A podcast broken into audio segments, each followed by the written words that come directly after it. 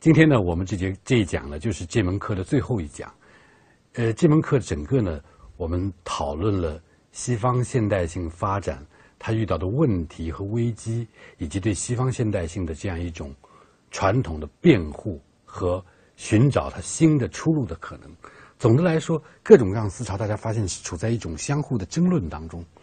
呃，这个呢，跟历史的发展也有关系，跟就是思潮的变化。跟时代的这个政治社会的形势是有关系的。那么总的来说，在各种各样思潮中，对西方而言呢，那个自由主义的思潮还是占了一个主导性的地位。虽然最近几年会遭遇到更多的新的挑战。那么我们在最后一节课呢，要介绍一下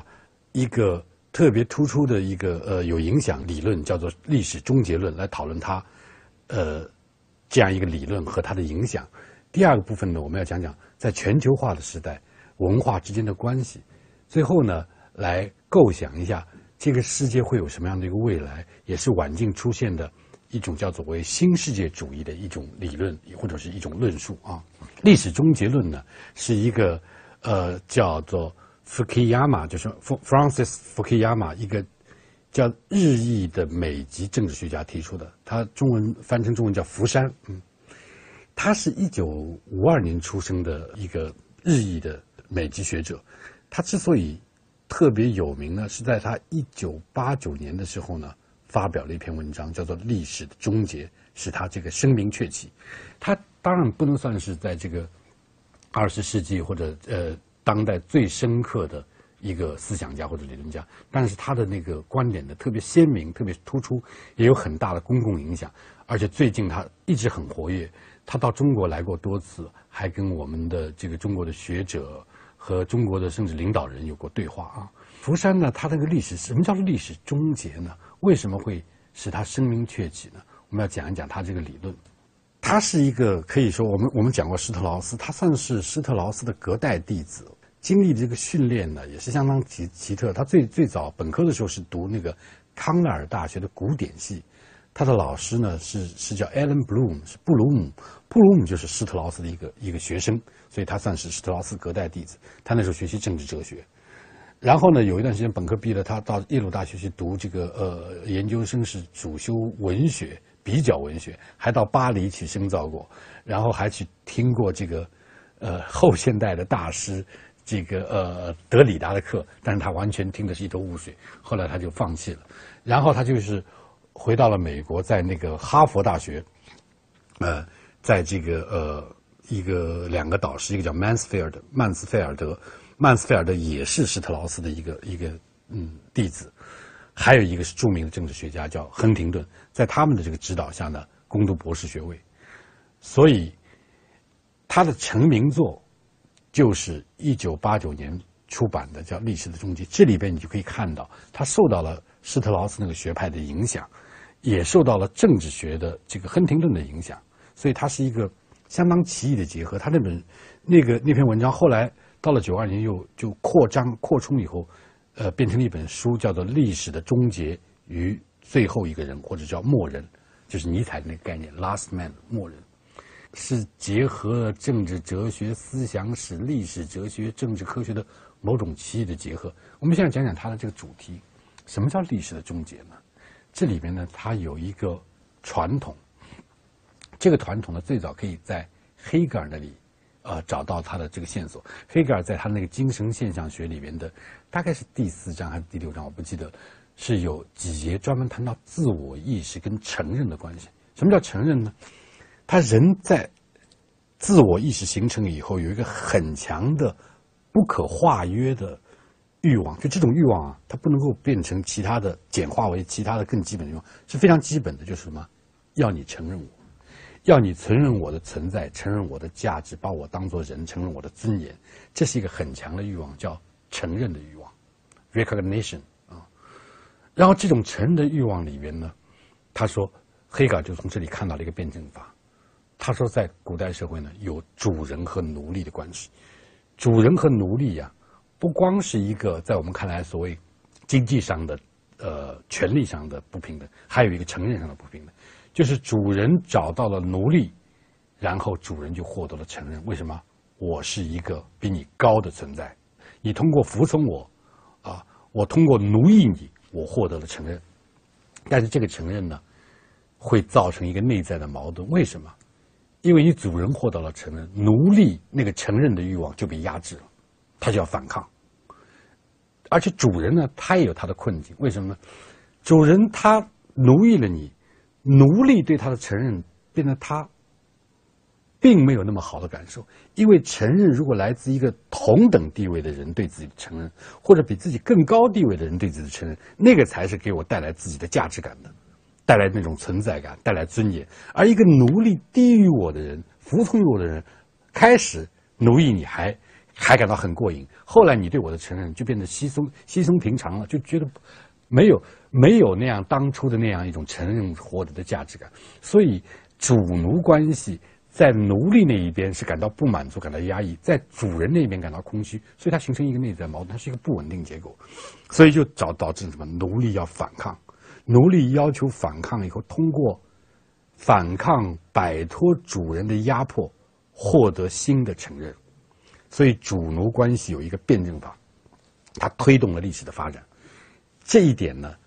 呃，是通过一个另外一个思想家，这也是一个很奇特的人，是一个。俄国流亡到法国的一个叫科耶夫，科耶夫在法国上过一门课，是黑格尔的哲学。他专门把黑格尔的精神现象学的这一部分，就是自我意识当中的主奴辩证法、承认的欲望拿出来强调，影响了一大批人。那么，在黑格尔看来呢，这种主奴的关系呢，最后他会通过矛盾辩证的运动，达到一个什么状态呢？达到所有人既不是主人。也不是奴隶，达到平等，就是相互承认。然后历史，历史本来的动力在哪里呢？在主奴关系不平等，要斗争嘛？斗争到所有人都平等了，那么历史就什么终结了？所有的人都获得了承认，都是平等了。那么这里边有一个马克思的版本，就是马克思，比如说无产阶级跟资产阶级那个矛盾，通过反抗、压迫、剥削，摆脱那个结构性的这个不平等，获得了。最后一个是无阶级的平等的共产主义社会，也就达到了这个所谓历史的终结，历史就失去了没有那个那个内在的矛盾，也就失去了发展的进一步发展的动力。福山呢，是从这个呃黑格尔、科耶夫、马克思那里获得灵感，他自己称自己在历史哲学上是一个马克思主义者，但是他说马克思主义的那个方法和逻辑是对的，但他和马克思。的那个观点是不一样。他认为历史达到的终点呢，他说好像像一个火车一样，在马克思说是要停在什么？停在共产主义。他认为呢，那个终点不在共产主义，在于什么？在于自由主义民主制度。这是他的看法。就是说，他认为所有的这种承认的斗争欲望，最后都能够在全世界实现那个自由民主制度那里达到终点。当然。他的这样一个说法呢，呃，被很多人误解说，他说历史终结了，好像说历史事件不再发生，大的争斗、历史的波澜都没有。他说不是这个意思，他说世界上还是可能出来冲突啊、斗争啊，但是你打来打去啊，已经没有另外一个替代性方案了。什么？就现成的方案就是自由民主制，自由民主制放在那里，你你你打来打去呢，只不过是一个。曲折的通向这个自由民主终点的曲折的道路而已，你已经不可能有一个另外的选择了。这是他讲的历史的终结，又是历史最后终结于自由民主制。那么，为什么他会声名鹊起呢？他是一九八八年开始来酝酿这样一个论题的。那时候他到芝加哥大学去做一个研究，大概一个学期，也是施特劳斯的弟子，什么塔科夫啊这些人请他去的。他完成了这个研究，发表正好是一九八九年夏季，然后一九八九年冬季发生了什么事情啊？东欧阵营的解体，当时的东德、匈牙利、捷克都发生了这样一个巨变，就是当地的这些共产党执政的、苏联支持的那个那些政府就纷纷垮台了。所谓东欧的巨变，这样一下子好像他变成了一个先知预言家一样，一下子就是让人家觉得哦。他可能把握了这个时代的大的命脉，就出现了所谓历史终结论的这样一个呃这样一个热潮，也就是说，当时我们知道是苏联所代表的和美国所代表的东西两大阵营处在冷战的时候嘛。那一九八九年的事变就带来了所谓冷战的终结。冷战的终结呢，就和这个历史终结论呢相互呼应，使他这个声名鹊起，脱颖而出。当然呢，就是说他自己有这样一个理论，是说这个实际上呢，他到最后呢，他慢慢的呃。这几年，他慢慢转向一个更加社会科学的论述，因为那个你想，历史终结论，它最初的版本是跟黑格尔、科耶夫那种历史哲学有关系的。那么他的另外一位导师就是亨廷顿，是一个政治科学家。他其实现在呢，呃，把他的历史终结论呢，重新变成一个更加呃政治科学的表述。所以他他始终没有放弃自己的这样一个观点。因为有人说，福山已经放弃了自己的观点，虽然经过了这么多。呃，二十世纪以来的事件，包括九幺幺的袭击啊，包括这个伊斯兰运动的这个兴起啊，包括中国崛起的挑战，他一直没有放弃自己的这样一个历史终结论啊，没有改变，他只是有一点调整，因为他认为他这里面他说有一个重要的逻辑在那里，他说第一个逻辑就是任何现代化的发展都需要科学技术啊，都需要这样一个科学技术的普遍的这样一个基本动力和平台，然后呢。科学技术的效益最大化的模式呢，要导致的是一种经济形态。这个经济形态就是自由市场的经济。自由市场的经济是效益最优化的一种经济制度。然后它的逻辑第三个方面就是，市场经济的发展和人均收入的提高会导致社会的一个结构性的变化和文化价值变化，就是什么城市化、产业工人阶级的扩大。教育的普及提高，信息传播的多种呃这个丰富多样，专业阶层比如律师啊、医生啊这种兴起，财产的积累和产权意识的这个增强，市民社会的丰富发展，这一些东西，你看从科学到经济，经济的逻辑走向了一种政治文化，这种政治文化什么？它会产生越来越强烈的公民政治参与的要求意识，这就是他说的民主化的压力。当这种中产阶级的崛起，当这种政治文化、公民的政治文化越来越强的时候，这种民主压力就会超过一定的阀值，超过一定的门槛，就会导致政治制度的变迁，就是会走向自由民主政体。那当然，他这是他的一个基本论述。